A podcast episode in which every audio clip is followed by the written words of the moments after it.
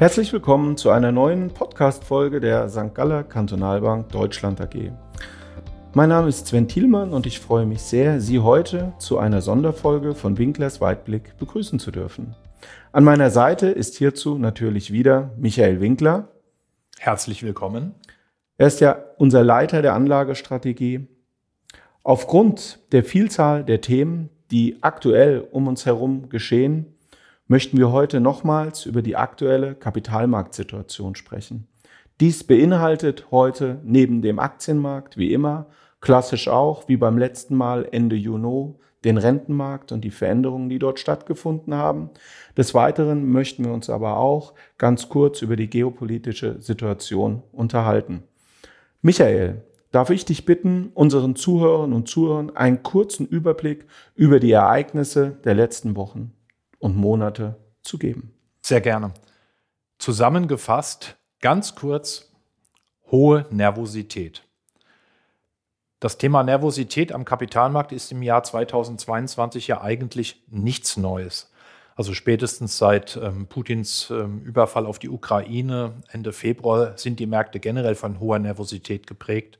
Was in den letzten Wochen aber zu der inzwischen schon normale Nervosität an den Aktienmärkten dazugekommen ist, sind außergewöhnliche Schwankungen an den Devisen und auch an den Rentenmärkten. Wenn ich kurz mit den Devisenmärkten ähm, starten darf, der US-Dollar zum einen wertet weltweit sehr stark auf. Das hängt natürlich mit den starken Zinserhöhungen der amerikanischen Notenbank zusammen. Und zwar in einem Ausmaß, was auch sehr, sehr selten ist. Also allein gegenüber dem Euro haben wir in diesem Jahr jetzt eine Aufwertung des Dollars von ja, fast 20 Prozent. Das ist außergewöhnlich, was den Dollar antrifft, anbetrifft. Zusätzlich, speziell seit der letzten Woche, haben wir verstärkt Meldungen aus Großbritannien bekommen.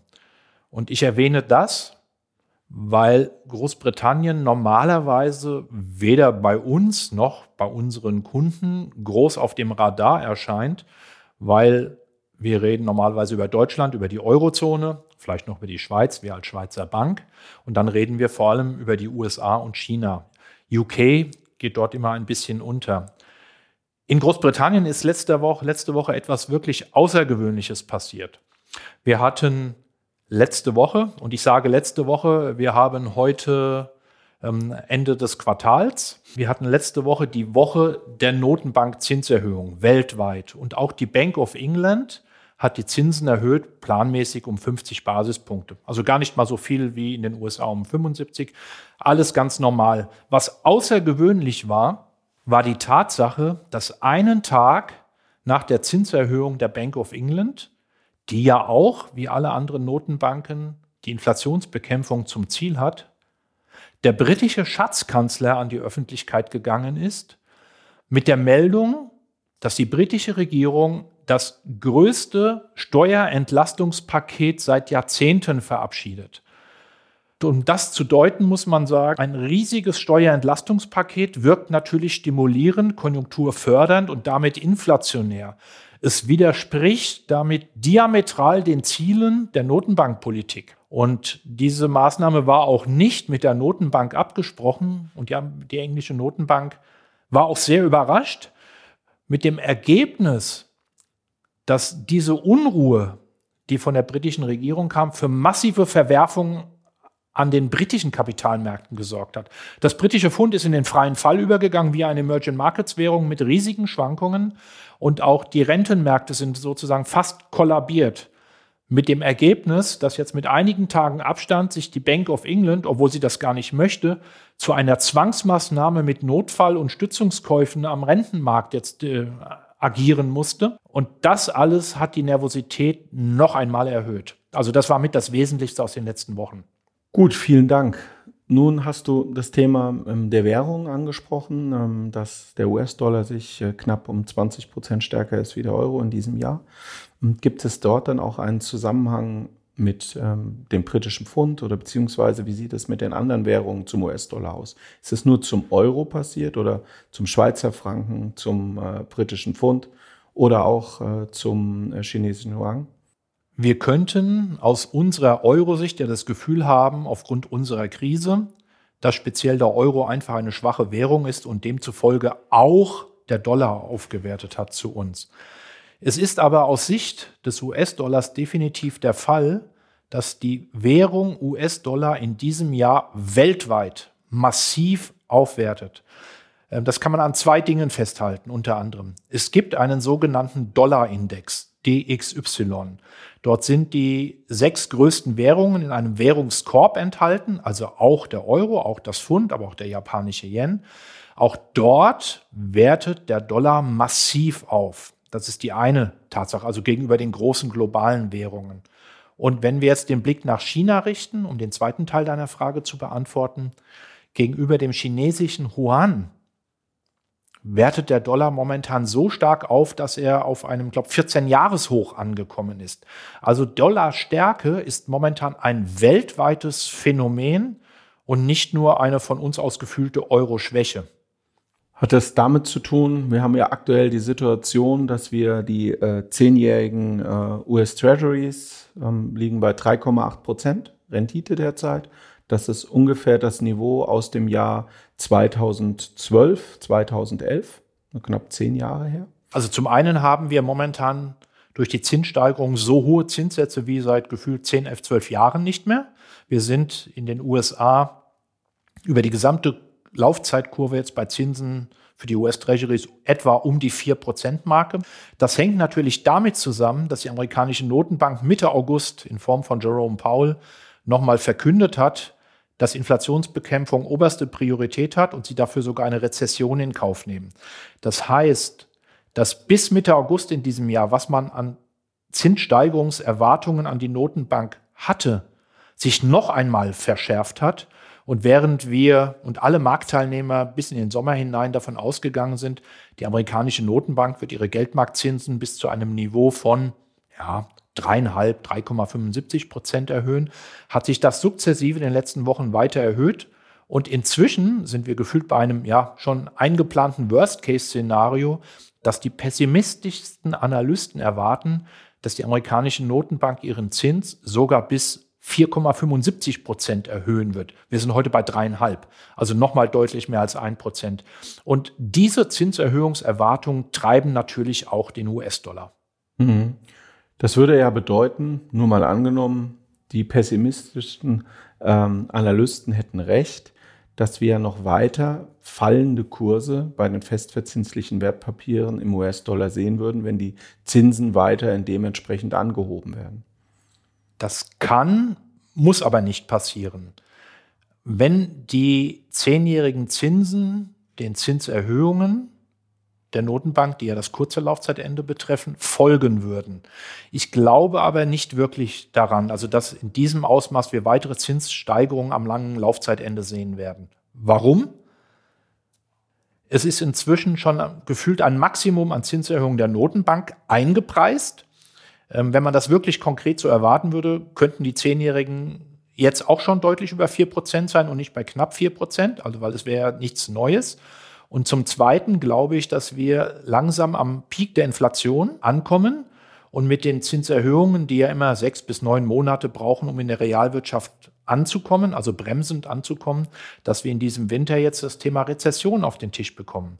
Und wenn wir das Thema Rezession in Verbindung mit der nachgebenden Inflationsraten bekommen, werden wir keine Zinssteigerungen mehr sehen. Also deswegen glaube ich zum einen nicht, dass die amerikanische Notenbank wirklich ihren Geldmarktzins bis knapp fünf Prozent erhöhen wird. Das glaube ich nicht. Und zum Zweiten glaube ich auch, dass das Zinsniveau am langen Ende, 10, 15, 20 Jahre, dann sofort sogar beginnen wird zu fallen. Das heißt, deutliche Zinssteigerung über die 4%-Marke am Kapitalmarkt glaube ich momentan nicht. Gut, dann machen wir kurz den Switch, wenn wir in dem Segment bleiben, bei den Renten noch ähm, zu Deutschland, zu Europa. Wir haben ja die Situation, dass wir ähm, die deutsche Staatsanleihe zehn Jahre liegen wir bei knapp 2,1 Prozent derzeit. Das ist ja auch mit der höchste Wert der letzten 10, 12 Jahre. Also das hatten wir 2014 mal gehabt, das Niveau, und einmal 2012. Absolut. Die EZB, also zum einen ist das Niveau niedriger als in den USA, also gut zwei zu knapp vier, also etwa fast nur die Hälfte, obwohl wir ähnliche Inflationsraten haben.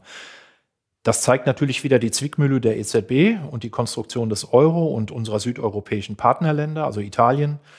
Die Zinsen für die italienischen Staatsanleihen sind jetzt schon fast bei 5% angekommen. Also das ist genau das, warum die EZB wahrscheinlich nicht wird, so aggressiv erhöhen zu können. Und auch hier, wenn wir unser europäisches Zinsniveau anschauen, glaube ich, dass wir dort auch inzwischen am Kapitalmarkt eher oben angekommen sind. Das heißt, um einfach nochmal deine Aussage aus dem Ende des Quartals, des zweiten Quartals, einfach nochmal Revue passieren zu lassen, du bist weiterhin der Meinung, dass jetzt die Anlageklasse Renten, die wir ja sehr lange nicht mehr bedienen wollten, aufgrund der Tatsache, weil die Renditen zu gering waren, beziehungsweise die Gefahr eines hohen Kursverlustes, der in dem Jahr eingetroffen ist, sehr hoch war, dass sie jetzt wieder eine Alternative zu Aktien sein können da stehst du weiterhin dazu oder würdest du es sogar untermauern auf dem jetzigen Niveau? Also auf unserer gemeinsamen Veranstaltung zur Jahresmitte, vor allem vor gut drei Monaten, hatte ich mich ja zum ersten Mal positiv über die Anlageklasse Renten geäußert, weil wir zum ersten Mal deutliche Zinsanstiege hatten. Wir hatten Bundesanleihen bei knapp zwei Prozent, also wir sind jetzt ein bisschen drüber. Wir hatten amerikanische Staatsanleihen bei dreieinhalb, auch da sind wir jetzt ein bisschen drüber.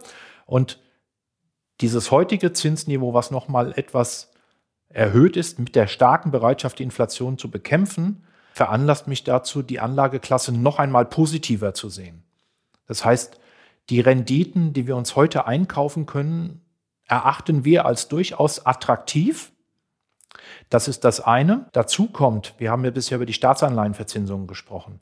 Wenn ich mir die Kreditmärkte anschaue, also die Risikozuschläge, die ich für Unternehmensanleihe bekomme, auch die haben im Rahmen dieser hohen Nervosität an den Märkten inzwischen ein Ausmaß erreicht, das wieder das Niveau der Corona-Krise aus dem März 2020 inzwischen erreicht hat. Das bedeutet, für High-Yield-Anleihen, also Schuldner schlechterer Bonität, bekomme ich zusätzlich zu dem gestiegenen Zinsniveau einem Aufschlag von etwa gut 6, 6,5 Prozentpunkten.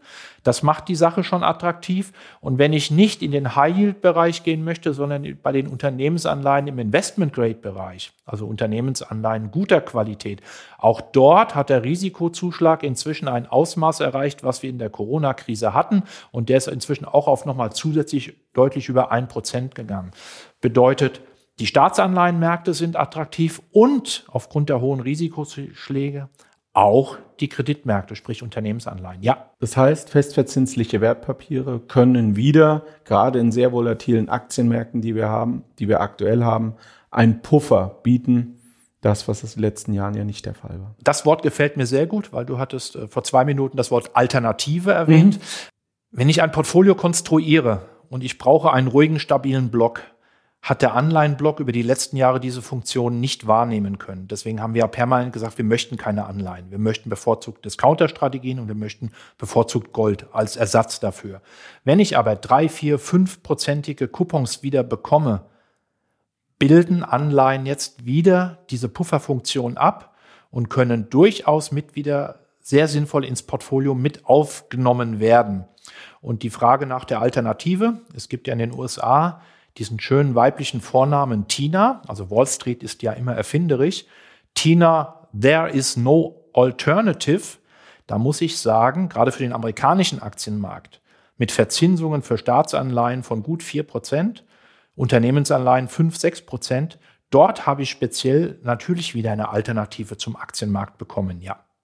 Okay, dann würde ich vorschlagen, gehen wir doch gleich zum Aktienmarkt über. Wie ist aktuell die Situation, beziehungsweise welche Performance-Zahlen haben wir denn aktuell auf den Weltaktienmärkten global gesehen? Also am Aktienmarkt äh, ist in diesem Jahr die Situation gefühlt immer, wenn wir zwei uns unterhalten, identisch. Hohe Nervosität und fallende Kurse und gefühlt fast immer Jahrestiefstände. Das hatten wir im Sommer so. Vielleicht sollten wir es lassen. Ja, oder vielleicht zu anderen Terminen uns einmal zusammensetzen und nicht mehr zum Ende des Quartals. Äh, wir hatten im Sommer einen DAX von etwa 12.400, 12.500. Wir sind jetzt im Bereich etwa von 12.000. Das heißt, wir sind nicht so weit davon entfernt, aber wir sind erst einmal tiefer. Der Weltaktienmarkt liegt in diesem Jahr, also über den MSCI World, aktuell bei minus 25 Prozent. Das passt auch für den DAX, das passt für den Eurostox 50, das passt für die meisten Aktienmärkte. Das ist schon dramatisch. Ich werde auch immer gefragt, wann haben wir denn endlich das Tief gesehen und wann, wann geht es dann nach vorne? Momentan können wir nur sagen, wir sind noch in intakten Abwärtsbewegungen. Allerdings haben wir jetzt gerade seit Mitte August schon wieder sechs Wochen lang fallende Märkte am Stück. Wir sind jetzt nicht gerade am Beginn einer Abwärtsbewegung, sondern schon relativ weit. Dazu passt, die Stimmung der Anleger ist momentan wieder einmal rekordverdächtig pessimistisch. Wir haben Sentimentwerte, also Meinungswerte, wie positiv oder wie negativ bin ich als Anleger, wie hoch sind meine Aktienquoten, wie hoch sind meine Cashbestände. Das erinnert an Werte, die wir zum letzten Mal in der Finanzkrise 2008 hatten und die Werte sind momentan auch pessimistischer, als wir sie im März im Corona-Crash 2020 haben. All das zeigt an, dass relativ viel wirklich inzwischen in den Märkten eingepreist ist. Das genaue Timing ist natürlich schwierig, aber wir sind heute nicht am Beginn einer, einer riesigen Abwärtswelle, sondern wir sind diesen Weg, und das zeigen die minus 25 Prozent für die Weltaktienmärkte seit Jahresanfang, auch schon sehr weit gegangen. Ein Punkt zur Bewertung, um da vielleicht ein Gefühl zu vermitteln. Der DAX wird aktuell bei 12.000 Punkten mit einem Kursgewinnverhältnis von unter 10 bewertet. Solche Werte bekommt man in der Historie für den DAX nur extrem selten. Das ist Rezessionsniveau. Das zeigt mir an, es ist relativ viel schon eingepreist.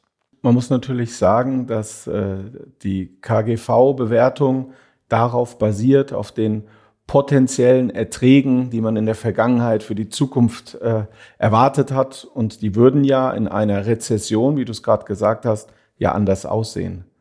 Da bin ich bei dir. Also ganz realistisch betrachtet, wenn wir jetzt im Oktober die Ergebnisse für das dritte Quartal geliefert bekommen oder dann im Januar für das vierte Quartal, glaube ich, werden wir Ertragsenttäuschungen erleben und die Analysten werden wahrscheinlich die momentanen Gewinnschätzungen noch einmal reduzieren müssen. Aber selbst dann, nehmen wir an, auf Indexebene würden die Gewinnschätzungen um 10 Prozent noch einmal zurückgenommen werden, dann würde dieses KGV im DAX von 10 auf 11 steigen, historisch günstig. Nehmen wir sogar einen schlimmen Fall, eine harte Rezession an. Wir würden nochmal 20 Prozent Ergebniskorrekturen nach unten bekommen. Dann würde auf heutigem Niveau das Kursgewinnverhältnis von 10 auf 12 ansteigen. Auch das ist völlig okay. Der Durchschnitt ist eher bei 14, 15. Also ist es schon relativ viel eingepreist, selbst wenn die Gewinnschätzungen momentan noch zu hoch sein sollten. Aber gerne, du, du wolltest mich. Ja, ich wollte was fragen, fragen ob ja? du ähm, eventuell noch was ähm, zu, zu dem Thema äh, der Rohstoffe noch sagen willst, zum Ölpreis oder. Gerne. Ähm, unsere Inflationsthematik kam ursprünglich über die Energie- und Rohstoffpreise. Und momentan sind die Schlagzeilen ja voll damit, teilweise zweistellige Inflationsraten, die wir haben. Wenn wir uns die Preise dieser Segmente aber anschauen, der Ölpreis hat im Frühjahr, im Sommer seinen Jahreshöchststand von 130 Dollar je Barrel Öl gehabt. Wir sind momentan in dem Bereich 80 bis 90. Also wir haben Kursrückgänge im Öl über 30 Prozent. Wenn wir uns die Rohstoffpreise anschauen, also das, was für die Konjunktur wichtig ist, Aluminium, Kupfer, da haben wir seit den Höchstständen, die wir in diesem Frühjahr erzielt hatten, Kursrückgänge von 30, 40, 45 Prozent. Also dem Vorläufer, dem hauptursächlichen, also Verursacher der Inflation, da ist nichts mehr zu sehen von Inflation. Die Inflationsraten sind noch so hoch, weil wir momentan die ganzen Preissteigerungen sehen, die die Firmen jetzt weitergegeben haben in Form von Preiserhöhungen. Aber auch das wird sich mit dem Nachlassen des Preisdrucks auf der Energie- und Rohstoffseite relativieren. Deswegen glaube ich, dass wir in einigen Monaten nachlassende Inflationsraten bekommen werden, was wiederum den Druck der Notenbanken reduzieren wird, Zinsen aggressiv zu erhöhen, was positiv für die Renten und für die Aktienmärkte sein wird. Okay, gut. Dann nochmal zum Abschluss. Vielen Dank, Michael. Vielleicht nochmal drei, vier Sätze deiner Erwartungshaltung für den Monat Oktober. Ja, ja, September, Oktober sind kalendarisch immer mit die schlimmsten. Wir sehen es im September gerade. Also durchaus möglich, dass wir noch ein paar schwierige Wochen vor uns haben. Zur Positionierung einfach in unseren Strategien. Wir haben seit vielen, vielen Monaten in unseren Aktienstrategien eine Cashquote von 20 Prozent. Das ist hoch. Also das heißt, wir sind schon die ganze Zeit defensiv positioniert. Wir sind im letzten Quartal, was die Struktur des Portfolios angeht, noch einmal defensiver geworden, indem wir noch einmal den zyklischen Anteil reduziert hatten und defensive Branchen wie Nahrung, Gesundheit aufgestockt haben. Das behalten wir vorerst bei, aber ich glaube, der, der nächste Schritt in den nächsten Wochen und Monaten wird sein, im Rahmen dieser Grundsatzregel, in einer Rezession muss man Aktien kaufen, dass wir dann die Struktur demnächst offensiver gestalten werden und irgendwann in den nächsten Wochen und Monaten wahrscheinlich dann auch endlich unsere Cashquote von 20 Prozent für Nachkäufe zum Einsatz bringen werden. Vielen Dank, Michael. Gerne. Liebe Zuhörerinnen und Zuhörer, schauen Sie sich auch gerne zu diesem Thema unseren morgigen Webcast an. Wenn Sie nun Fragen zu diesem oder anderen Themen haben, Themenwünsche oder Anregungen, dann schreiben Sie uns auch sehr gerne eine E-Mail an podcast.sgkb.de. Wenn Ihnen unsere Formate gefallen, freuen wir uns natürlich, wenn Sie unseren Kanal abonnieren. Wir wünschen Ihnen nun einen guten Start in die Woche. Vielen Dank fürs Zuhören und bis zum nächsten Mal. Sehr gerne, bis zum nächsten Mal. Hat mich wie immer gefreut.